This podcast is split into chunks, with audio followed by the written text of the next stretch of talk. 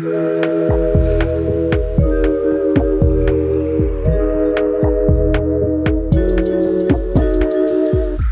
2010, data do último censo demográfico do IBGE, o Brasil tinha quase 90 milhões de pessoas solteiras entre a sua população. Em 2017, uma outra pesquisa, dessa vez o Instituto de Pesquisa é, de Mercado e Consumo, estimou que 54% da população do país se declara solteira e afirmam que a tendência mundial é de que cada vez mais pessoas optem por uma vida solo. Mas qual seria o motivo? Encontramos explicações que dizem que essa escolha é por poder focar em um aspecto mais pessoal da vida e ter mais liberdade. E quem usa aplicativo também já deve ter percebido que a maior parte das pessoas que está ali diz na descrição que não está em busca de relacionamentos duradouros. Por outro lado, se você não tem um amigo frustrado com a vida de solteiro, você provavelmente é esse amigo. A gente escuta bastante no consultório sobre a dificuldade em passar do primeiro e do segundo date, dando a impressão que se tem tanta gente assim em busca de afetos duradouros, se organizar direitinho, todo mundo transa. Mas não é bem assim. O match da vida real parece estar ficando cada vez mais raro. As mulheres heterossexuais reclamam que para elas não há homem no Brasil. As mulheres lésbicas reclamam que não tem mais nenhuma possibilidade disponível, porque todo mundo já pegou todo mundo e fulana é ex de ciclana. Os homens gays reclamam que não encontra alguém que quer algo sério. E os homens héteros, hum, bem, a gente não sabe porque até aí parece haver algum privilégio. Sem falar nos recortes raciais e não cisgêneros, que revelam realidades ainda mais solitárias para a vivência da solteirice. Já sabemos que os sentimentos de solidão, sejam crônicos ou temporários, podem ter um impacto negativo na saúde mental das pessoas e em sua capacidade de lidar com sentimentos de ansiedade ou enfrentar circunstâncias difíceis. E um estudo de 2016 sobre o impacto de ser solteiro na saúde mental das pessoas mostrou que as pessoas eram menos propensas a sentir os efeitos colaterais negativos da solidão se elas tivessem escolhido o status de solteiro, em vez de sentir que isso foi imposto a elas. E o coronavírus nos deu uma tempestade perfeita desses dois fatores é, que importaram nesse estudo, né? Tanto a cronicidade quanto a imposição da solidão. Hoje a gente vai de sauna, o formato do podcast do clube, onde a gente reflete sobre um tema a partir dos relatos enviados por vocês, ouvintes, sempre à luz e ao calor da psicologia. Eu sou Luísa Franco, psicóloga, e eu sou Tainá Lobo, psicóloga, e para falar no ouvidinho de vocês hoje com carinho, recebemos na sauna Fernanda Loredo e Bruno Guedes. Se apresentem pra gente. Oi, gente! Oi, gente! Bom dia! Boa noite para mim. É, bom dia, Brasil. Bom dia. Boa noite, Austrália, né? Ah, boa noite, Austrália. Falem um pouquinho de vocês pra gente. Fala primeiro, Fê. Bom, né, o que escolher falar, né? Porque a gente acaba sendo muitas coisas, mas bom, é, eu me considero, né, atualmente oraculista e reikiana, né? Esse assunto do coração acaba sendo uma pauta recorrente, porque acredito que nascemos, né, para os encontros e nascemos a partir de encontros. Então, é, as pessoas estão sempre em busca é, desse atendimento, desse entendimento também. Será que vai chegar alguém para mim? Como é que tá? Enfim, por que que não tô? será que fulano tá interessado? Então a gente vê muito isso quando eu tô nesse lugar da taróloga, né, da oraculista. Então, bom, é um pouquinho do que eu quero falar aí agora. com a voz grave matutina. Eu sou o Bruno, tenho 29 anos, é, sou administrador e marqueteiro e moro com os meus gatinhos, Charlie e Sarabi, que é quem eu acho que mais recebem afeto e que me dão afeto na quarentena. Boa! Bom, e como é que tá pra vocês, gente? Os dois são solteiros, certo? Sim. Sim. Como é que tá isso? Eu sou solteira de carteirinha até, porque tem, tem já algum tempo que eu não me relaciono, né, com alguém. É, teve um momento que, para mim, a solteirice foi num momento também de escolha, uhum. é, no sentido que eu falei, ah, eu preciso me fechar para balanço, porque não tá dando mais a forma como, como eu me relaciono, assim, não é esse tipo de relacionamento que eu quero, das relações que eu vinha tendo. Então, eu cheguei a ter né, uma última relação, que eu fiquei com uma pessoa um tempo, eu achei que a gente estava né, é, com aquela afinidade que ia dar certo, e de repente, né, o famoso ghost, né, você sente que a pessoa uf, depois de três meses intensos, você fala, tá, né? Então, eu entendi que ali já não estava rolando mais e resolvi também me afastar. E aí eu cheguei a ter um revival com o ex, que foi a maior cagada que eu falei, tá tudo ah. errado.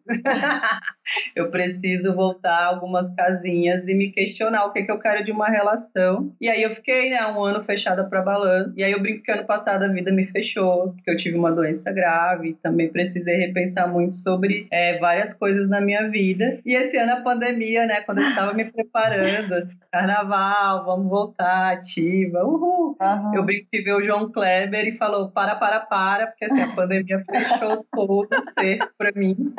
Ainda mais que eu nunca fui a pessoa do aplicativo. É, eu, não, enfim, não tenho muita afinidade com apps, né? Eu brinco que eu sou muito ariana, muito ansiosa, muito, não sou do joguinho. Então, é, aplicativo para mim não era uma opção. Eu brinco que eu tô também é, eu sempre falo para os meus amigos que fica uma pressão, gente, eu estou aqui pensando se eu baixo o aplicativo, minha amiga, baixa logo, faz logo, não pensa muito. e eu até baixei o Bumble, assim, uhum. é, sexta-feira, mas assim, só baixei, não fiz nada, não abri, não fui ver como é que funciona.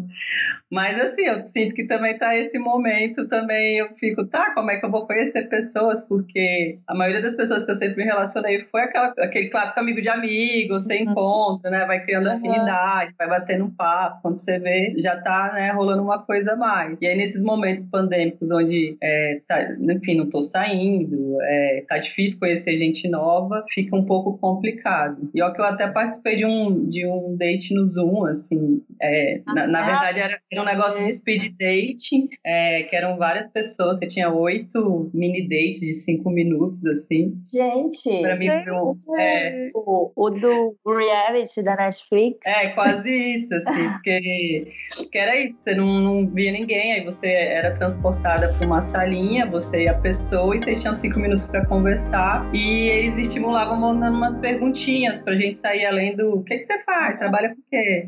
E aí foi interessante, eu brinco que foi um experimento antropológico. Depois, assim, né, chegou, cheguei a ficar conversandinho com uma pessoa, né, no pelo, pelo Instagram, né? Que eu acho que também é o novo, é o novo app social, o novo Tinder. É. Mas assim, também não, não, não foi muito para frente, assim. Eu brinco, eu não sei, eu acho que eu tenho uma dificuldade também desse relacionamento online, assim. Né? É uma é, trava. Sim, é super uma Mas é isso, assim, viver essa solteirista um pouco assim, é, vamos para onde, assim? Vai para onde? Porque assim, tô sem norte, sem, sem visão de futuro, sem horizonte. Mas acho que a gente também tá em vários pontos sem essa visão de futuro, mas relacionamento menos ainda, assim. O que me dá um pouco de esperança no coração é que ano que vem, né, vai ser um ano regido por Vênus, e Vênus é a deusa do amor, né, em alguns estudos astrológicos, esse é o planeta que vai estar regendo 2021. Tenho esperança que o amor volte a florar no coração das pessoas, né, não só dos trouxas, mas também de todo mundo. Bom, você apega na Vênus, né? Apega na Vênus, é assim, as pequenas esperanças. bom. E para você, Bruno, como é que tá? Muito bom, gente. É, eu tenho uma história um pouco engraçada com isso, né? Eu, eu tava vindo de uma história de um relacionamento de muitos anos, é, e aí eu, eu, terminei esse relacionamento no comecinho de 2019 e eu fiquei um ano de solteiro num bairro que assim era afastado de tudo. Hum. Aí eu falei, ah, legal, vou me programar. 2020 eu vou me mudar para o centro da cidade e vou acontecer, né? Vou conhecer pessoas, vou para festas, vai ser incrível. Doce ilusão, né? Eu me mudei para cá, pro centro no dia 15 de janeiro. Aproveitei o carnaval, não vou dizer que não aproveitei porque aproveitei muito e aproveitei pouco mais de um mês aí de festas e da vida noturna do centro, mas logo na sequência veio a pandemia, né? Então acho que lockdown, assim, nos três primeiros meses vezes eu fui daqueles é, bem coxinhas, bem extremos, não estava vendo ninguém, não estava vendo amigos. Era basicamente conversas por é, vídeo no WhatsApp, Skype, Zoom, com os amigos mais próximos, né? É, eu lembro que, acho que no começo da pandemia era muito tabu a gente falar de encontros, você vai ver amigos, uhum. você vai ver família. Então eu entrei super nesse loop. E sendo solteiro e morando sozinho, eu percebi que chegou um momento que eu falei, nossa, você precisa ver pessoas, porque senão você vai entrar num, num, buraco tão fundo que depois você não vai conseguir sair. E foi quando eu comecei a exercitar as possibilidades de ver alguns amigos poucos que moravam pelo bairro, e aí eu me permiti baixar o aplicativo de novo e conversar com algumas pessoas. Tive alguns encontros é, nesse período de, de quarentena. É até difícil falar sobre isso, né? Porque é muito condenável. Acho que a gente. É, mas acho que agora tá todo mundo, assim, vamos tá assumir que tá Sim, todo tem mundo. muita gente que já tá. É. Eu tenho alguns amigos que ainda não, confesso para você, mas É. eu acho um pouco confuso, assim, um pouco radical. Mas é confuso, né? Porque. É, todo mundo talvez seja um pouco radical, mas vamos falar 90%, vai. 10% aí é um bom número para quem tá para fora. É, e aí eu lembro que é, eu baixei, eu comecei a conversar com algumas pessoas, aí você vai para a estratégia de redução de danos, né? Dado que você não pode ficar sozinho, você precisa ver pessoas, então, ah, você tem saído, você trabalha em casa, você está trabalhando fora de casa. Mora com alguém de risco, né? Exato, teve algum sintoma, teve contato, teve algum sintoma, no hospital recente, e aí você vai Aham. fazendo ali o seu Um processo protocolo. prático, né? o protocolo, para ver se a pessoa está apta e se você está apto para a pessoa também, né? Mas é burocrático, né, gente? O negócio ficou. Aham. Ficou mais burocrático. é mais questão. burocrático. Já era burocrático beijar na boca agora? Nossa, que saco. Eu tinha ouvido um podcast, acho que no, no, no meio do ano, assim, quando a gente estava bem naquela transição dos três, quatro primeiros meses, e as pessoas começaram a falar disso, né? E eles traziam muito essa burocracia do como que é difícil e como que vira um tabu, porque, além de tudo, a, gente vive num país que condena a- a- as relações amorosas e as relações sexuais, né? Então, você falar que você vai quebrar a quarentena para encontrar alguém, traz ali uma complexidade adicional e um estigma que não necessariamente você quer. Então, eu lembro que eram encontros muito velados, né? Eu nem comentava com, com, com os Uhum. meus amigos e com ninguém que eu tava vendo gente, porque para não ser condenado. Mas esses foram os meus primeiros meses, assim. É, tive alguns encontros durante esse período de quarentena, é, e, e o engraçado é que você tem os protocolos adicionais agora, né? Então, distanciamento social mesmo no, no encontro, ali no começo, todo mundo de máscara, a Uhum. pessoa tirar a máscara é aquele mistério de como que é o rosto realmente da pessoa. Tem aquela lenda que eu acho ótima, né? Ninguém é, é, é tão bonito quanto a foto do Instagram e nem tão feio quanto a foto do RG. Então, o momento de tirar a máscara é sem problema. Não, essa coisa da máscara, você sabe que outro dia eu tava na rua e eu pensando, gente, como é que se flerta na rua com a pessoa de máscara? Porque Ah, você dá pra flertar super. Não, dá, mas você não Mas é sabe se a perigoso. pessoa. Você É não sabe quem é. perigoso, mas eu ando sabe se você sentindo. se atrai da- pra pessoa, entende? Você não sabe que tá no rosto. Será que o rosto sem máscara você se sentiria atraída? É Mais sobre isso, né? Ou então transa de máscara, faz outros fetiches aí depois. a pessoa tira a máscara e fala, bota a máscara. Devolve. Mas sabe que ontem eu fui no Minhocão com um amigo e aí a gente estava conversando que eu acho que exatamente, Bruno, porque as pessoas estão começando a considerar de novo ficar com outra pessoa, outras pessoas. Tá- Gente, tá um clima de paquera no ar, assim, constante. Então tá todo mundo de máscara. Você perguntou da máscara, eu acho que a paquera agora virou bem no olhar. Então, é, todo mundo de máscara, mas se olhando muito e expressões e eu acho que agora a gente vai ficar expert em, Olhar. em ler olhar. Sim, É. sim. Sabe que os homens gays. É, não, é, é bem conhecido isso por homens gays, né, Bruno? De o olhar ser aquela Uhum. coisa. Porque, como sempre foi, né, ser LGBT legal, sempre desenvolveram muito. E os homens sempre puderam exercer sexualidade, mesmo sendo homens gays. Eles sempre desenvolveram muito essa coisa do olhar, né? Então é muito conhecido que às vezes vocês só se olham e já vão se beijam, né? Então, de repente, a gente pode aprender com vocês, né? Fazer isso. É exatamente isso, porque como sempre foi muito proibido, é, é- era no olhar que ficava toda a comunicação, né? A pessoa te dá olhar diferente, você já sabe, você já entende o que está acontecendo. É, isso no, no trabalho, no metrô, no shopping, era basicamente o, o código ali que rolava entre os gays. Muito Sim. bom. Bom, vamos para as nossas questões mandadas pelos Vamos. clubistas.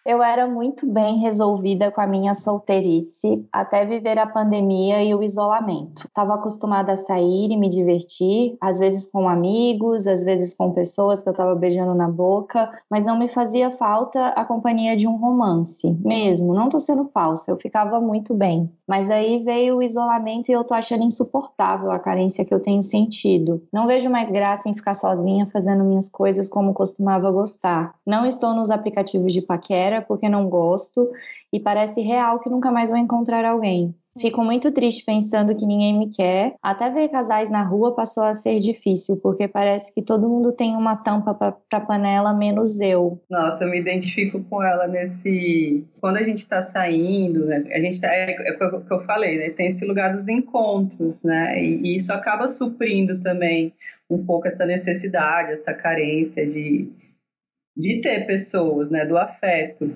E a gente está no momento que, que é isso, a gente está carente de afeto de amigos, né, de familiares, e quem dirá, né, desse afeto mesmo de relacionamento, desse afeto mais amoroso, assim.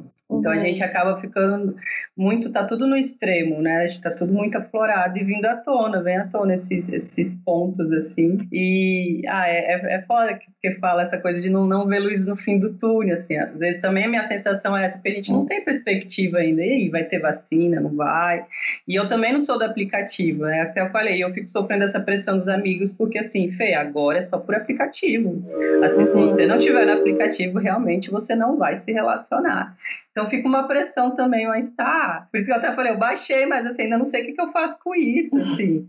É... Você tem que desenvolver a habilidade do online que você não tem. É, e assim, que nem habilidade, né?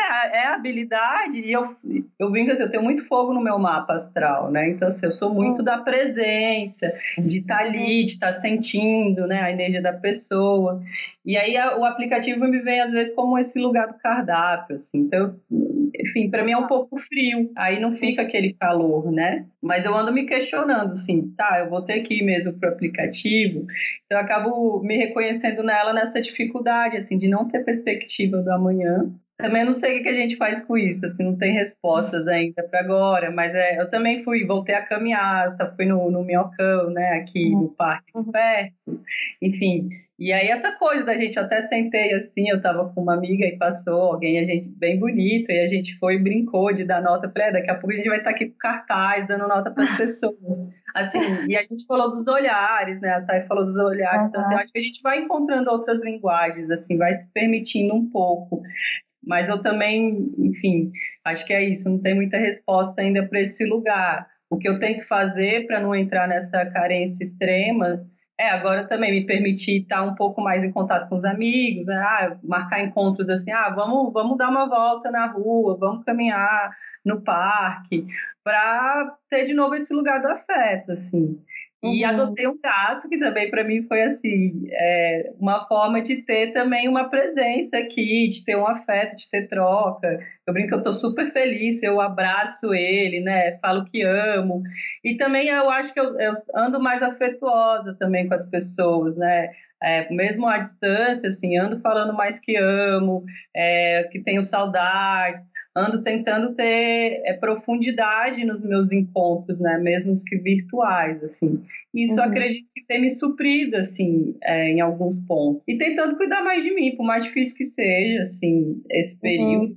A gente teve várias fases, né? Várias pandemias já dentro da pandemia. É, mas eu sempre entendi que o cuidar de mim é o mais importante para poder agregar alguém que eu acho que também reflita um pouco desse autocuidado que eu estou tendo comigo mesmo.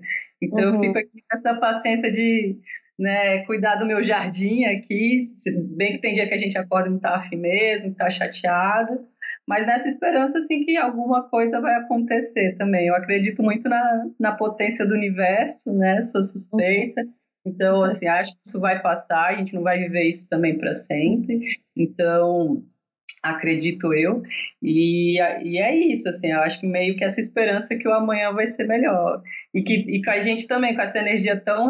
Eu falo, né, a gente estamos com essa energia presa, essa energia da sexualidade, dos afetos. Então, acredito que quando a gente voltar realmente a se encontrar, que as coisas possam ser mais profundas, assim e de alguma maneira a gente possa aprender também com esse período que, que faz parte, né? A gente tem um porquê para também estar tá aqui passando por isso. Eu também estou sozinha, né? Morando sozinha, então eu sei que estar tá sozinha no meio dessa pandemia é bem complicado, mas é, acho que é por aí, assim, é o exercício uhum. que eu ando fazendo. Acho que nisso que você falou tem muito a ver a gente já fez um episódio aqui no podcast sobre carência, então quem não escutou vale a pena escutar, que é colocar, a gente coloca realmente as nossas carências em outros lugares. E quando a gente está numa situação de isolamento, né, como a questão trouxe, para onde que eu vou? Né? Eu não tenho meus amigos, eu sou uma solteira feliz, mas é isso. Eu, eu não, não deposito todas as fichas num relacionamento, por isso que eu lido muito bem com isso. Mas onde que eu vou depositar as minhas fichas, né? E, e o relato que a, que a Fê trouxe faz sentido, assim. Então, tá, eu tô mais afetuosa com os meus amigos, eu vou arranjar outras maneiras. Eu, e é um pouco por aí que a gente tem que ir é, para não cair nesse lugar de, nossa, eu gostava de ser solteira, agora eu não gosto mais, né? Para onde que eu vou? Talvez você ainda goste de ser solteira, só que você não gosta de não ver seus amigos, de não ver pessoas. E aí eu fiquei pensando muito nessa idealização que tem também, que eu entendo que a pandemia aumenta uma necessidade de uma relação afetiva, né, no cotidiano, na intimidade, mas o quanto é idealizado também o casal. Porque tem um monte Sim. de casal que separa na pandemia. Super. Muito, muito casal teve problema de, de sexualidade no âmbito sexual, porque a libido foi lá para baixo, isso gerou conflitos, né? Então a gente fica no lugar é, muito das idealizações, né? Tanto a idealização de ser solteiro, quanto da idealização de estar num relacionamento afetivo. Então a gente tem que tomar cuidado com esses dois extremos, assim, porque não quer dizer que a pessoa que está no relacionamento afetivo esteja necessariamente melhor. Ou se você estivesse no relacionamento afetivo, você estaria bem dividindo ou convivendo com aquela pessoa 24 horas e, e naquela que todo mundo trabalhando em casa, esses espaços também é bem complicado. Sim.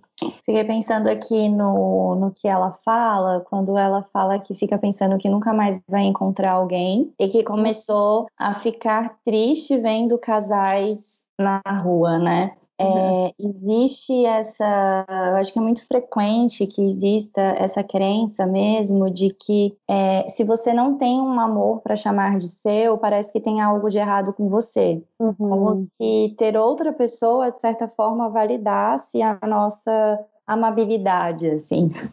Então, se eu sou uma pessoa atraente, se eu sou uma pessoa desejável, eu tenho alguém. Então, se eu não tenho, tem alguma coisa de errado comigo. Então, quando, quando ela fala dessa coisa dolorida de ficar vendo casais e pensar todo mundo tem uma tampa na panela, menos eu, eu sou uma panela defeituosa, panela quebrada. Cadê minha tampa? Eu acho que vem muito disso, né? Socialmente é como se a gente fosse validado pela nossa parceria amorosa. E isso é muito cruel, né? Porque é, tem isso também, né? Nós, como mulheres, toda uma luta para é, poder ser independente, para chegar agora a gente ser independente e ainda sofrer por conta dessa validação social do eu não tenho alguém, isso quer dizer que eu tô quebrada. Quer dizer que de alguma forma eu não, não mereço, né? Que tem alguma coisa de errado comigo. Eu fiquei pensando muito também no, no, no que a Fê trouxe, tanto da questão do passar a dedicar mais afeto para os amigos e para os familiares. Acho que eu, eu, também fiz isso, acho que todo mundo fez isso na quarentena, em maior ou menor escala. É, mas para mim também acabou sendo, inclusive, uma válvula de escape, né? Porque a Fê também trouxe na, na fala dela a questão do, do, aplicativo ele ser como se fosse um cardápio, né? E uhum. Pelas pessoas com quem eu troco, com quem eu converso, eu tenho a sensação de que no mundo gay isso é ainda mais latente, né? É, uhum. É, tanto que é muito comum você ver perfis é, das mulas sem cabeça, né? A pessoa mostra o tronco. Meu amigo falou disso ontem, eu ri horrores. Você não faz ideia do rosto da pessoa, você conhece o tronco dela, muitas vezes não tem nome, é uma coisa assim super misteriosa, né? Porque você uhum. traz aquele, aquele layer do, do sigilo, né? Porque como ser gay é proibido, as pessoas acabam trazendo isso também para o aplicativo, enfim. É, então, é, definitivamente não é um lugar em que eu pensaria em entrar se fosse para procurar afeto no meio da quarentena, né? Aqui a gente está falando de uma outra vertente, de encontros, uhum. de outras necessidades, porque afeto ali, na verdade, vai ser um lugar que vai tirar camadas de, de autoestima, é, porque é, é um lugar que acaba sendo tão cardápio e tão frio que você vê que as pessoas colocam nos próprios perfis, né? Não gosto de afeminados, não gosto de gordos, uhum. é, não gosto de asiáticos, é, então, assim, ele acaba sendo mais excludente, faz mal, muito mais mal para sua autoestima e, consecutivamente, para o seu afeto e para o afeto que você troca, do que qualquer outra coisa. Então, afeto, para mim, de fato, foi direcionado para as pessoas uhum. que eu gosto, para os meus amigos, para os meus familiares, porque o aplicativo, na verdade, faz o contrário, pelo menos as experiências que eu tive. Uhum. Isso tem tudo a ver com a nossa segunda questão, né, pai? Verdade. Lê pra gente, Lu. Eu vou ler. Bruno, você já vai, já está escalado para começar respondendo. Sou gay, Nunca tive um relacionamento sério. Como moro em uma cidade do interior, não existe um ambiente de socialização de pessoas LGBT. Agora, na pandemia, nem se fala. Eu sempre recorri a é, apps de relacionamento como Grindr, Tinder, Badu e similares, na tentativa de encontrar um cara legal. Saía da minha cidade para conhecer pessoas, me apaixonava perdidamente. Algumas experiências foram legais e outras não, mas todas as vezes me frustrei. Eu uso esses apps Nunca mais me apaixonei por ninguém. Sempre é só sexo e pronto. Um sexo frio que, ao invés de me deixar bem, me sinto muito mal e culpado. Já saí com caras que estava de mudança, a casa escura, com uma vela para clarear o ambiente e saí no meio do ato sexual porque não estava me sentindo bem, é, sendo taxado de louco e bêbado. Rapazes que olham para minha cara e perguntam meu nome depois de um sexo e até mesmo negam minha existência quando me veem na rua. Se a solidão solidão afetiva era difícil antes da pandemia, imagina agora. Muito legal.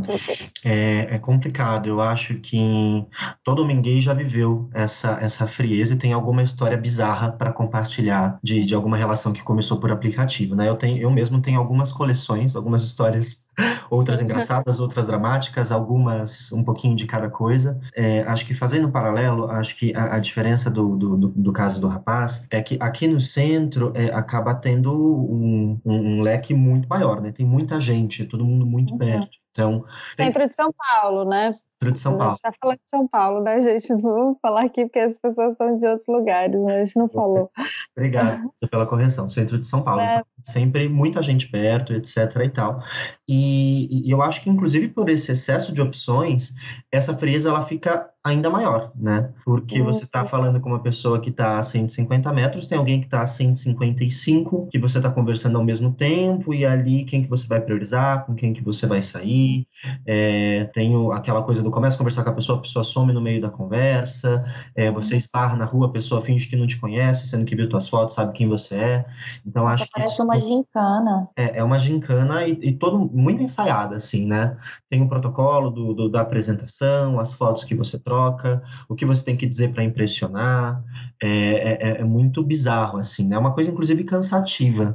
É, pensando por esse lado, tenho saudade dos tempos em que a gente não estava na pandemia e tinha balada, porque você pulava toda essa parte protocolar, uhum. já conhecer a pessoa ali num ambiente mais in natura, né? A pessoa uhum. com os amigos se divertindo, é, bebendo, Sim muito mais espontânea do que no aplicativo, porque no relato dele, por exemplo, ele traz o Tinder, ele traz o Grindr, ele traz o Badu, não conheço o Badu.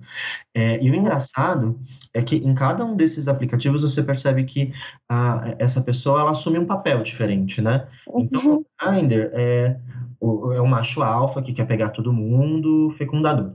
Aí você vai pro Tinder, é a pessoa de família que tem uma fotinha com um cachorro, pra, aí uma com a família, uma com o sobrinho, né? Pra achar o casamento, né? Aí você tem as variações disso, né?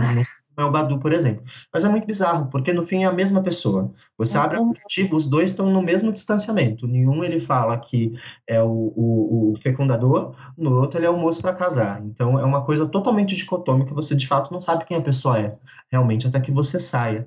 É, e é engraçado porque isso também começa a afetar é, você mesmo. Por exemplo, eu, apesar de ter essa percepção, várias vezes no aplicativo você, você se vê assumindo um papel é, que não é teu né, para entrar no jogo, para jogar o jogo, porque senão você acaba ficando cada vez mais naquele espaço da solidão, naquele espaço do, do, do isolamento, né? Então é, é, é, muito cruel, porque ou você joga conforme os outros jogadores estão jogando, ou você não, não desce para brincar também, né?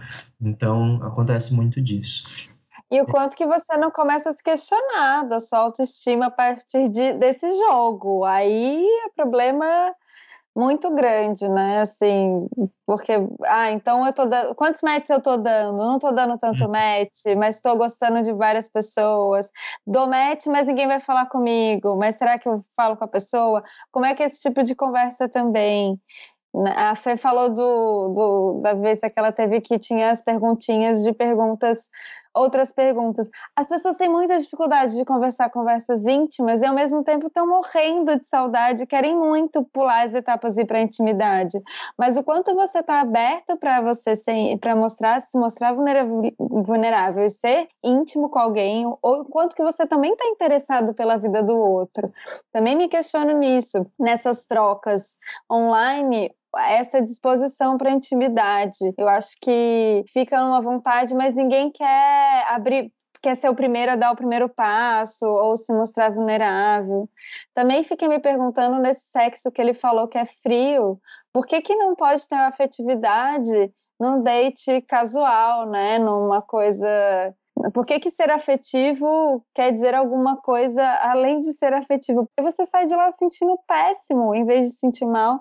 Você pode ter um sexo super afetivo. O que, que acontece? O que, que está acontecendo, né? São essas questões que eu acho que a gente tem que começar a fazer sobre essas relações. Ninguém se entrega por inteiro, né? Porque assim, a gente precisa Sim. dos contatinhos. Aí eu até brinco assim muito que essa era, né, da gente fazer mil coisas ao mesmo tempo. Eu falei, gente, a gente fica refratando a nossa atenção, né? Então eu nunca estou 100% presente numa coisa e eu estou sempre dividindo a minha atenção com várias, né, vários contatinhos. E, e é isso, aí tem, tem um encontro, eu não consigo presente.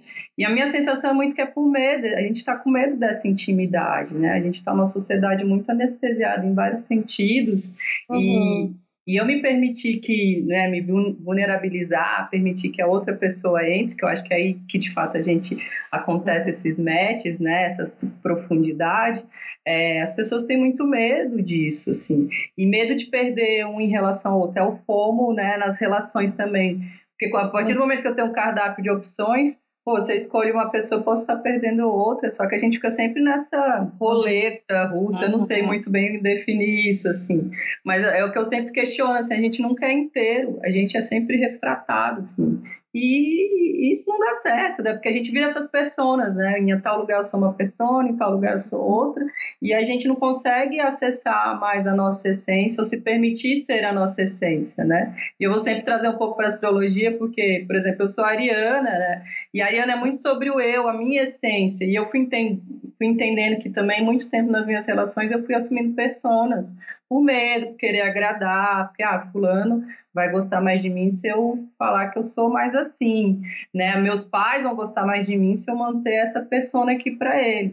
Até o momento que eu falei, foda-se, sabe? Eu vou ser eu, gosto quem gostar, quem não gostar, um beijo também. Mas assim, mas para mim foi uma grande libertação. Eu permiti ser eu e aí eu entender também que nas relações o que eu estou procurando é assim, eu estou à vontade quando eu estou perto dessa pessoa, eu consigo ser 100% uhum. eu, falar as besteiras que eu falo, falar as piadas que eu falo, uhum. sem ser julgada, falar sobre sexualidade do jeito que eu falo, uhum. sem ser julgada, né? Fazer as coisas que eu gosto de fazer. E aí minha procura é muito por essa, assim. E aí eu sinto até conversando mesmo com as pessoas que, que essa dificuldade da gente ser inteiro é, torna também essa dificuldade da gente se aprofundar e criar intimidade, que faz toda a diferença numa relação, né? Intimidade é, é um grande tempero, assim, né? Quando a gente está mesmo, é, as duas pessoas se permitindo é, é. passar algumas barreiras, né? É nela que você se conecta, na uhum. intimidade. E eu fiquei pensando no que vocês trouxeram, gente, tanto dessa questão da intimidade quanto da vulnerabilidade. Assim, no mundo, no mundo gay masculino, a gente sofre muito é, dos reflexos do machismo, né? Então, você mostrar vulnerabilidade, você mostrar afeto numa camada além daquela que é permitida para o papel do homem, é uma coisa que não cabe né? É, e nos hum. aplicativos gay, você, gays você vê esse machismo com muita força, né? Tanto que o homem mais afeminado ele é excluído, ele é marginalizado, e até para você explicar para a pessoa que o tesão também vem de uma construção social, a discussão não, não se aprofunda. Isso. Então, é, o, o, a parte mecânica do encontro, ela também vem muito disso, né? Porque você vê ali, às vezes, a pessoa querendo mostrar um lado que é dela, mas por um protocolo que está ali colocado e pré-estabelecido, ela fica se podando e fica tudo muito robotizado, tudo muito mecânico. É como se você conhecesse a variação de várias, é, de, de uma pessoa só. E todo mundo ali está tentando bancar o personagem do, do homem bem-sucedido, bonito, masculino, que é um gay, mas não é afeminado, porque se é afeminado é errado, é, uhum. que não usa roupas chamativas, e isso traz um lugar de violência que de fato é muito triste, né? Porque é, é esse lugar da, da, da, solidão e da, da rejeição do afeto, ele é ainda mais forte para quando você entra em, em, alguns grupos mais minoritários, né? Então, uhum. a, a, bicha preta, a, a, bicha feminina, a bicha preta e feminina, né? Uhum. Então, vai ficando cada vez mais difícil você conseguir ser, ser quem você é. Por exemplo, eu, enquanto homem negro, é, eu percebo que existe muito uma pressão no mundo gay nos aplicativos para que o homem negro ele não pode ser afeminado. O homem negro ele tem que ser prioritariamente ativo. O homem negro ele tem que ter todo o estereótipo ali do, do homem forte, do homem alto, é, do homem extremamente masculinizado, né? De, rola ali uma questão da hipersexualizada, hipersexualizada do, do homem preto realmente, né? Então, uhum. É, são lugares muito cruéis que a gente acaba se colocando e se, e se percebendo mesmo. É, é tanto que várias vezes eu, eu já fui, voltei, fui, voltei para os aplicativos, porque essa barreira e, e, o trauma que essas relações geram é, é, tão, é tão doloroso que você se pergunta, poxa, eu preciso realmente disso, né? Eu preciso estar tá aqui passando por esse tipo de situação? Nossa, sim. Fiquei pensando nisso da fala de vocês, Bruno e Fê, que apareceu muito essa questão da perda da espontaneidade, né? E o quanto que isso, né, essa coisa da gente estar tá perdendo a espontaneidade nas relações e, e, sempre performando de alguma forma, tem uma questão do atravessamento da forma como a gente está nas redes sociais, claro, né? Então eu tô sempre performando para me encaixar num ideal do outro. E aí, quando o outro se apresenta real, ele também quebra o meu ideal. E aí, de certa forma, eu também não tô preparada para aquele pro Bruno real que apareceu para mim, para Fernanda real que apareceu para mim, que sei lá, tem coisas que não estavam encaixando com, com o ideal, não uso tênis que eu gosto, não... Então, fico pensando que é, a coisa da gente não estar tá sendo a gente mesmo é um sintoma que, que a gente precisa olhar, né? Quando foi que a gente achou que é errado ser a gente mesmo, né? E isso para as relações está muito invi inviabilizando encontro. E aí vocês falaram da coisa da intimidade. Eu acho muito louco que a gente esteja discutindo intimidade quando a gente está falando de encontros, porque a gente está transando com a pessoa e parece que isso é menos íntimo mandar mensagem de bom dia para ela. Tipo, que Mas lógica. É? Que lógica é essa? Que lógica absurda é essa? Tem, eu tenho uma história. Uma vez eu, eu, eu transei com um cara e ele tinha feito uma tatuagem. Eu tava saindo com ele, tinha um mês, alguma coisa assim. É, ele tinha feito uma tatuagem no dia. E aí a gente tava ali no pós e aí eu perguntei, ele ainda tava com curativo da tatuagem. Aí eu falei assim: o que, que você escreveu? Aí ele ficou sério e falou assim: ah, não vou te responder, isso é muito íntimo. Caramba. Ah, não! O cara tá para o mundo. Eu, eu falei, o quê? Ah, não! Esse é o momento que você vai embora, né? Você fala é, beijo tchau. Foi embora. Foi, foi basicamente assim. Eu comecei a rir, eu falei, olha, meu amigo, não dá. Tipo assim, eu tô aqui na sua cama, entendeu? E você vem me dizer que me dizer o que tá escrito na sua tatuagem é mais íntimo do que isso aqui que a gente teve. E realmente peguei minha bicicleta e fui embora. Mas virou, né, gente? A gente pode fazer a loucura que for na cama e coisa e tal. Mas ai, dormir junto. Hum, não, muita hum. intimidade. Verdade, verdade, porque. Mas é porque a intimidade não é ficar pelado na frente do outro. Essa que é a verdade. Não é. Lembra, Lembra a Carmen, professora de desenvolvimento, Tainá? Era uma senhora. Ela me falou isso na aula de desenvolvimento, é, desenvolvimento de psicologia, que a gente estava idosos. E ela falou essa frase, essa, essa frase ficou na minha cabeça. Intimidade não é ficar pelado na frente do outro, é você querer saber do outro, entende? É, querer saber do outro. Né? Só que, saber, mas, mas, ela faz ficar pelado também é. É, mas Sim. eu acho que o sexo é íntimo, além do ficar pelado, né? Sexo, o sexo é um momento, o sexo é um momento de intimidade. É, talvez seja isso que deva ser problematizado, então, né? Esse sexo frio, porque sexo casual não quer dizer sexo frio, né? Então, sexo Exato. sem intimidade, a que serve? Né? Uhum. Talvez só para performar, como o Bruno trouxe, só para vocês. Tem muito. Isso a gente vê transando com homens, é, de às vezes você só tá lá com uma figura figurativa, necessariamente. Você podia ser uma outra, outra pessoa, ou um, uma boneca, que não importa. E aí, isso a gente tem em casa, eles são bem melhores, né? Vamos combinar. Porque a tecnologia tá aí para agradar a gente também, né? Sem dúvida. Se for para ser isso, às vezes você pensa de, ah, gente, em casa eu tava mais satisfeita, né? Porque o outro não, não se interessou pela minha satisfação. Sim. Ele se interessou por uma performance. Sim. Então, é, enfim, o sinalizador que de repente é, é o momento de você sair, né? Sair desse lugar, que você não vai achar o afeto. Bom, vamos se despedir do Bruno. Vamos. Prazer, Bruno. Gente, o Bruno vai precisar sair. Um beijo, Bruno. Foi Bruno, muito bom. Muito obrigada, viu? Eu que Foi agradeço. Muito, muito, bom você ter participado, tudo que você trouxe. Um beijo, meninas. Beijos. Um beijo. beijo. Prazer. Tchau. Tchau.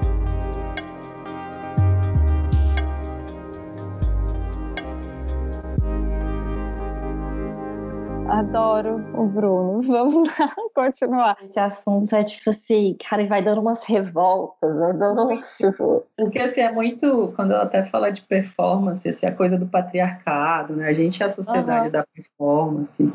E aí eu acho que também tem uma coisa, né? Até parece que a gente está condenando um pouco os aplicativos, mas assim, os aplicativos deram uma permissão para a mulher também, né? Chegar, para a mulher se apresentar. Mas a gente entrou também na roda da performance, assim, né? Sim. É, acho que aí a gente se igualou numa energia que não estava muito legal já, para poder também ser aceita nesse universo. A minha sensação é um pouco Total, é. Porque assim, é, o problema não é que o aplicativo faz isso. O problema é que o aplicativo é a ferramenta para a gente ser ainda mais performático, né? É, ele só faz ser ainda mais cardápio, exatamente, porque a gente poderia estar utilizando o aplicativo de outra forma, Super. conhecendo e sendo espaço para conhecer uma pessoa que mora longe, que eu não vou encontrar na rua e que eu vou trocar uma super, né?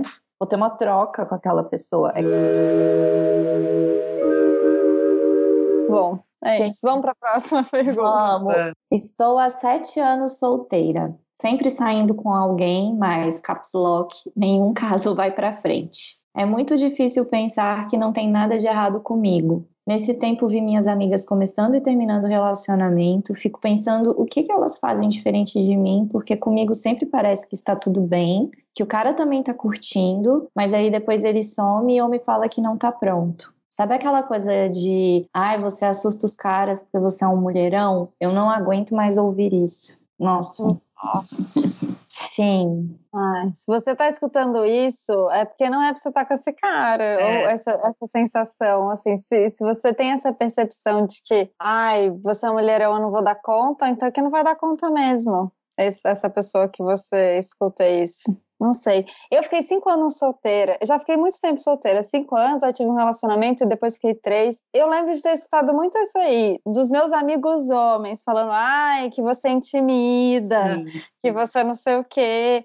Então, se for para intimidar, é melhor intimidar mesmo. E aí fica quem, quem, vai, quem vai conseguir se relacionar com você. Que papo chato esse do mulherão. Um sabe muito isso, que é. Que eu lembro assim, né? Até voltando um pouco, quando eu comecei, quando eu resolvi né, é, começar a terapia, né? É, eu tava com acho que uns 25 anos, e hoje eu tô com 35. E aí eu lembro que meu tema na terapia, tipo, por que, que você tá aqui, né? E, hum. e aí eu falei, ah, eu não consigo me relacionar. Eu eu acho que eu tenho um problema. E aí minha terapeuta foi toda uma desconstrução para falar, não, você não tem um problema. É, e aí eu acho que é assim, parte desse ponto, assim, né? Pô, é isso, tá todo mundo. E sempre essa comparação, né? Todas as minhas amigas se relacionam, a grama do vizinho tá mais verde que a minha, né? Mas a gente também não sabe a que ponto estão é, essas relações, porque eu também ando sentido que é isso. Tem muita gente em relação que é só por estar. Tá, aí, quando eu vou me comparar, eu, gente, eu prefiro estar tá sozinha, estar tá nesse tipo de relação, assim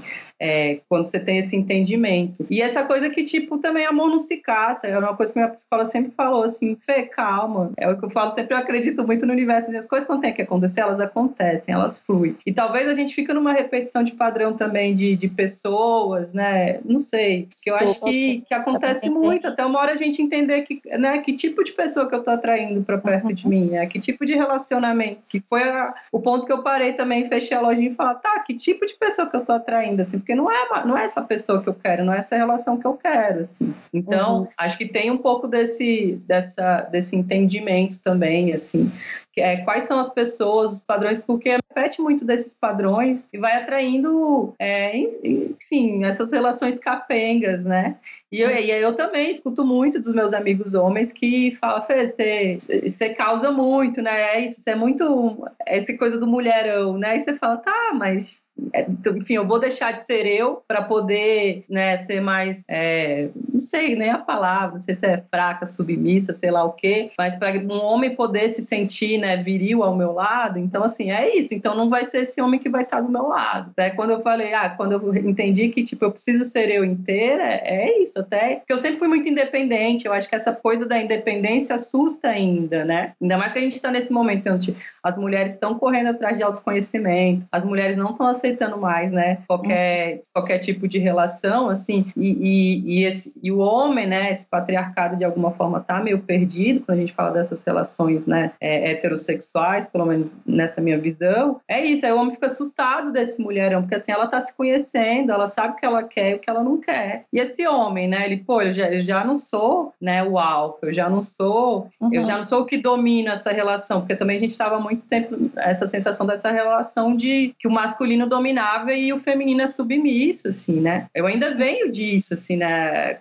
Se eu for olhar para as minhas tias, né, falar da relação dos meus pais, enfim, eu entendo que ainda tem um pouco dessa moeda de troca onde é o homem o produtor, né, o que vai uhum. fornecer uhum. o dinheiro para casa e a mulher tem que ficar ali naquele papel de submissão. E nesse momento que a gente está invertendo a roda, é, é, é, muito isso, assim, né? Os homens estão com medo, então, assim, não vou chegar nela. Ela, ela é muito bem resolvida, a sensação é essa, né? Mas aí é o que eu acho, não, é, não deve ser esse tipo de cara que eu quero tá do meu lado também. É, os homens estão com medo e agora vem essa coisa da masculinidade tóxica que de Sim. fato existe e tal. Mas agora eu vou abrir um parênteses de outra coisa que tá me irritando, que é a gente tem que falar sobre masculinidade tóxica, sabe? Que papo, sabe? Se você, os homens têm que aprender a ir para terapia, a conversar entre eles, a, a, ter conversas como a gente tem, e não vai ser a gente que vai ter que conversar com eles. Isso irrita vocês também? Isso tem me irritado pouco. Muito.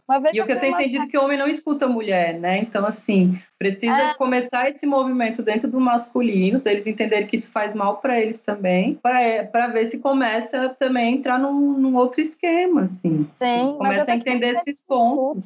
É, mas, mas fica até nisso a mulher fica com essa responsabilidade emocional, né? É, e é, é a coisa da reprodução de um lugar de maternidade, quando você resolve que é você quem vai ensinar aquele homem a não ser machista, né? Então. Uhum você acaba também ficando num lugar que daí eu acho que tem a ver com essa questão de, da, da solteirice, que é o seguinte, quando você está no lugar da cuidadora e em outros lugares que a gente é, entra, a gente não está no lugar de amante. E eu acho que a é. gente, enquanto mulher, tem essa tendência de reproduzir é, lugares outros que não o do ser amante numa relação, né? E tem uma problematização aí que é a gente está sempre procurando, ao invés de ser amante, aquele que ama, é, a gente quer ser amado. E aí fica na mão do outro, quando o que a gente está esperando é ser amado. Então a gente, de certa forma, se torna objeto, né? Então, essa pessoa que está falando pra gente, eu tô há sete anos solteira e, e, e tô mal com isso, né? Ela quer ser amante, né? Ela quer, ela quer amar e ela quer ser amada. E ela fica pensando que tem alguma coisa de errado com ela. Mas será também que ela tá aberta para ser essa pessoa que ama ou que ela tá nesse looping de procurar que seja amada e de certa forma, né? É... Não sei, viajei aqui. Não, é isso. Eu acho que faz sentido. Ela fica tentando se encaixar na pessoa, é. né? Então tem uma pessoa, ela tenta se encaixar para ela ela entrar no checklist do outro para ela ser uma possível namorada do outro, em vez dela parar e perguntar: será que essa pessoa dá para eu, eu namorar essa pessoa? Será que eu admiro essa pessoa? Será que eu tenho tesão nessa pessoa? Será que é, é isso que você está falando, Natália? Você, você tá, ela se coloca no lugar de eu tenho que ser escolhida, não a que escolhe. Essa coisa quando chega no consultório, Lu, eu acho até que foi você que me falou isso um dia, muitos anos atrás, da chegada no consultório da pessoa que fala, bom, eu tô aqui porque eu quero namorar, né? E, uhum. e aí você pergunta, mas quem é a pessoa que você quer namorar? Sim. Sim. Nem sabe, né? É, para você querer namorar, tem que ter alguém que vale a pena, né? Você querer namorar. E muitas vezes a gente tá nesse lugar de eu quero namorar, eu quero me relacionar e etc. Mas quem é essa pessoa que você quer ser amante e, e amada? Exato. É uma coisa até que, às vezes, lendo, assim, tarô, e, e quando vem essa coisa de relação, é a, a, primeira coisa que eu gosto de ver, assim, como é que você está aberto ou não para as relações. Porque muitas vezes a pessoa não está aberta para a relação, ou está cheia de crítica, ou está cheia de, né, de checklists, assim, que eu digo, assim, é, irreais, né? Porque também entra numa complexidade. Porque é isso, falta um entendimento do que se quer. E aí eu falo, pô, ninguém vai chegar, ou às vezes já até chegou, mas você não consegue, porque você não está aberto o suficiente, ou, né? Ou também eu acho que no encontro, quando a gente está. Eu entendo pessoas estarem num momento de vida assim, ah, eu agora estou aberta para ter um relacionamento. Talvez antes eu não estava, agora eu estou. Uhum. Isso é uma coisa. A outra coisa é a pessoa ter como objetivo ter um namorado ou uma namorada. Porque aí você vai ficar tentando encaixar qualquer pessoa nesse espaço e vai dar ruim. Quantas vezes por, por essa. Isso é quase que receita de bolo, gente. Quantas vezes você namorou uma pessoa porque estava na, na, né, nessa necessidade, com essa regra na sua cabeça, e aí terminou o relacionamento, você falou, gente, mas essa pessoa não tem nada a ver comigo.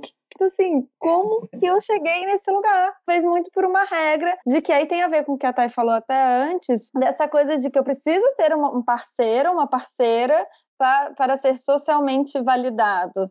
Tem que ter muito cuidado com isso. Então, assim, isso que a Fê estava falando é assim, tá, tô aberto, ok mas eu tô ali me relacionando com as pessoas. Aí, com o tempo, com a intimidade, você vai pensando: ah, de repente, talvez eu gostaria de compartilhar mais coisas da minha vida com essa pessoa. De repente, eu poderia, eu me sinto à vontade para fazer planos com essa pessoa. E aí existe um processo. O que acontece muito hoje é que as pessoas querem pular esses degraus todos que são necessários. E muitas vezes, se você avaliar bem, você não quer dar o próximo passo. Só que você Sim. não avalia, porque você está ali focado de ter um namorado. Você está projetando. Você ainda nem conheceu a pessoa e está projetando quem que vai buscar as crianças na escola. E essa projeção de quem vai criar as crianças, as crianças na escola é, de novo, voltando naquele seu ideal, que muito provavelmente você ainda não conheceu essa pessoa para saber para saber se você quer mesmo, né?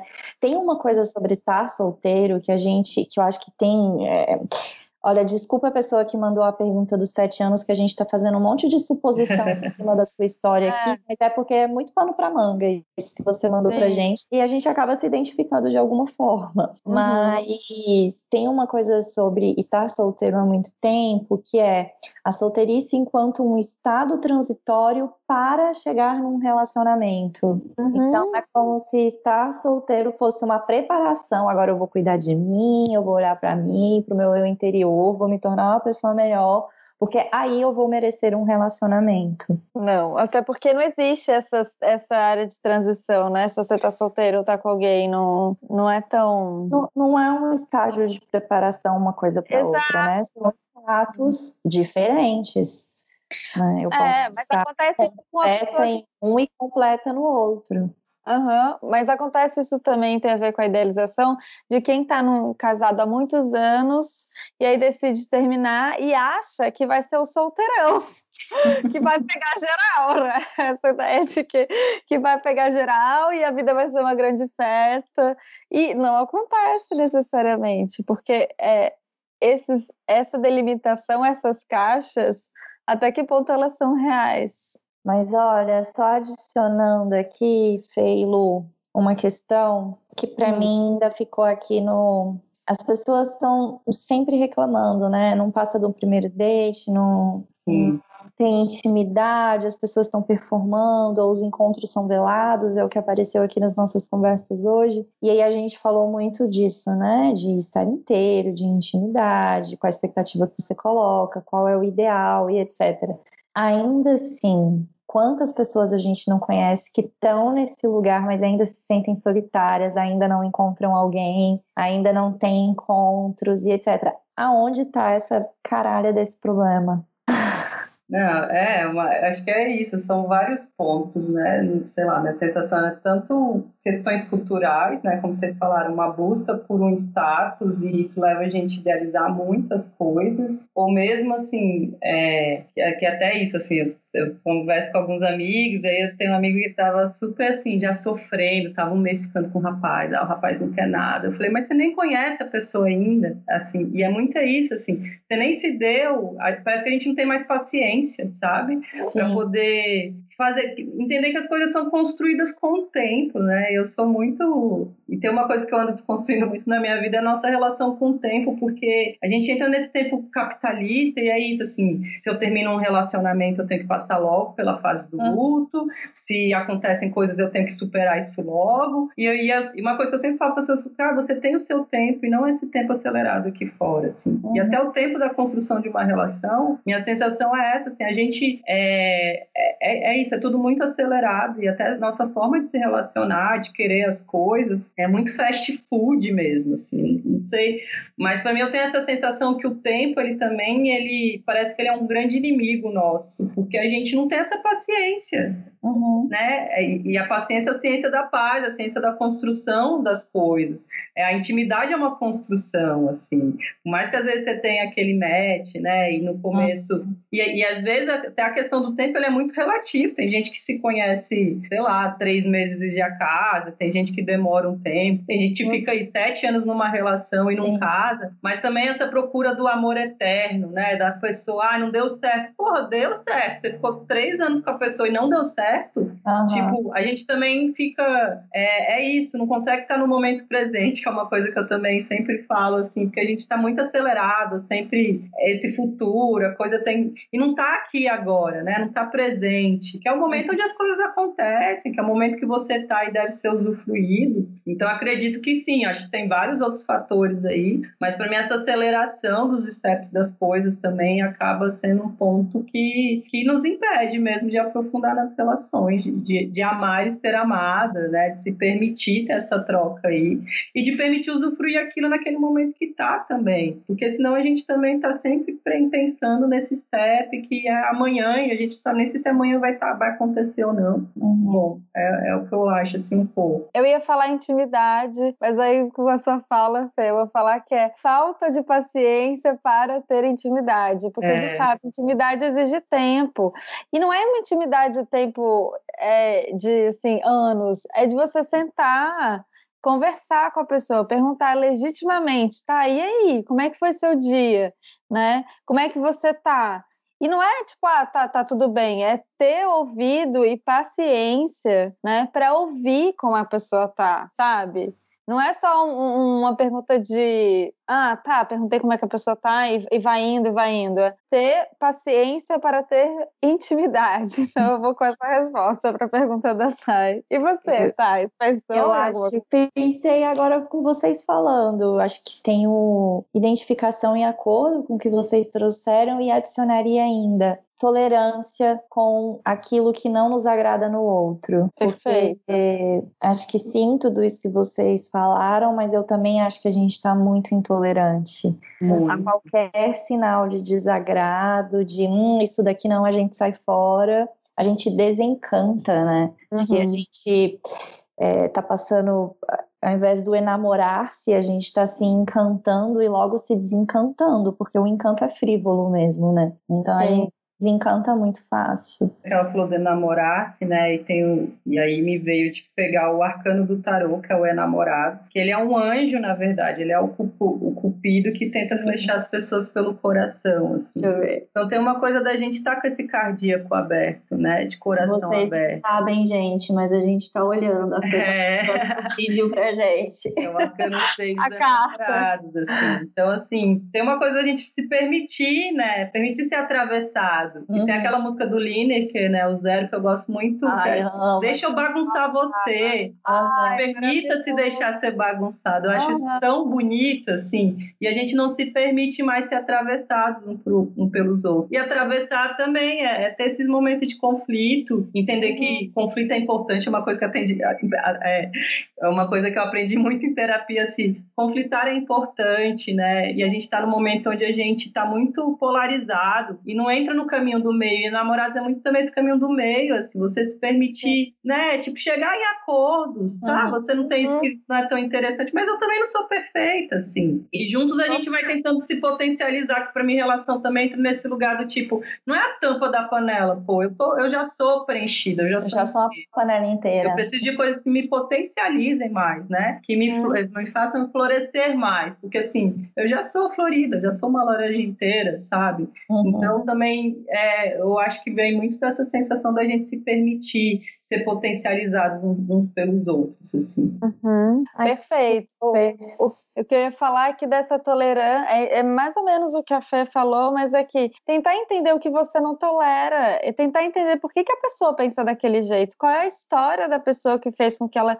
tivesse uma opinião tão diferente da sua em algum tema, que tem a ver com exatamente com o que você está falando. Tem uma amiga, a Laine, eu já falei, acho que dela aqui, não sei, mas a Line é maravilhosa, comediante, roteirista, perfeita. Uma vez eu estava conversando com ela, estava falando do relacionamento dela com a namorada, e ela falou uma coisa, uma das coisas mais românticas que eu já ouvi, que é: se eu não pudesse ser a pior pessoa com a Hannah, com quem que eu vou poder ser? Uhum. Sabe? Então é lindo isso, que você fala, é verdade, a pessoa com que você cria essa intimidade, que você tolera, você pode ser essa pessoa que não é tão legal assim sempre. Porque ela sabe disso, ela entende por que, que você é assim. Então as pessoas têm que se permitir mais a, a entender o outro, né? Que tem a ver com a tolerância que a Thay trouxe. É. Bom, é isso. Ah, obrigada pelo convite, amei. Nossa, eu ficaria aqui falando desse assunto um dia Sim. inteiro, gente. De vários outros podcasts. Ai, é muito bom. bom falar do coração. Muito bom e é importante, como eu falei, assim, vamos se permitir mais abrir esse cardíaco, se permitir ser atravessado, amar. Nossa né? Vamos amar. Depois disso tudo, eu acho que, para mim, a sensação que resta é essa, assim, vamos, vamos amar. Acho que amor é, amor é a resposta para isso tudo. A Sim, minha sensação, minha bandeira é essa. Você tem alguma indicação para gente de arroba, de leitura? Tenho. É, primeiro eu até falei, né? Ouça a, a música da Lineker de novo, né? Aham, eu ia falar isso. Desliga aqui, para de ouvir a gente, escuta a Lineker, tá tudo lá, entendeu? Tem um perfil que eu gosto também, que tem um tempo que, enfim, eu também escutei num podcast acho, sobre relacionamento, chama Soltos S.A. Adoro. É, que é uma galera que fala, e ele sempre traz também uns psicólogos para debater alguns pontos, hum. bem, né, essa, esse, esse relacionamento contemporâneo, né, como é que a gente, nesses momentos, né, nos dias de hoje, como é que a gente se relaciona. E tem um livro que eu ganhei de um amigo, assim, que é o Porquê Amamos, que ele é de um escritor, filósofo negro, né? É, o Renato Nogueira, e aí ele traz um pouco dos mitos, né, e da filosofia africana também, não só africana, mas grega, coisas, é, mitologia, mitologias ocidentais, orientais, indígenas. Então ele acaba fazendo é, bem esse assim esse overview, né, essa overview, esse panorama, né, aquela publicitária, né? os vídeos publicitários.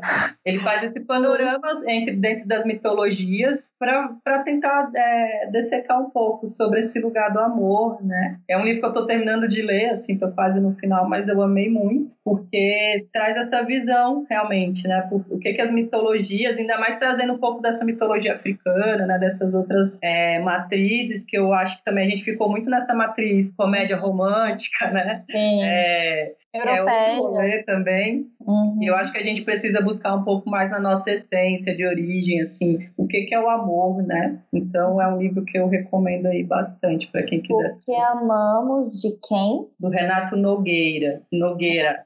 Nogueira, tá é, bom. Ele é filósofo, doutor em filosofia e é um homem negro também, então acho que é bem legal assim ter essa visão através da cultura afro-brasileira, né, da matriz indígena também. Ele traz um, uma, uns mitos bem legais para falar sobre esse lugar. Perfeito.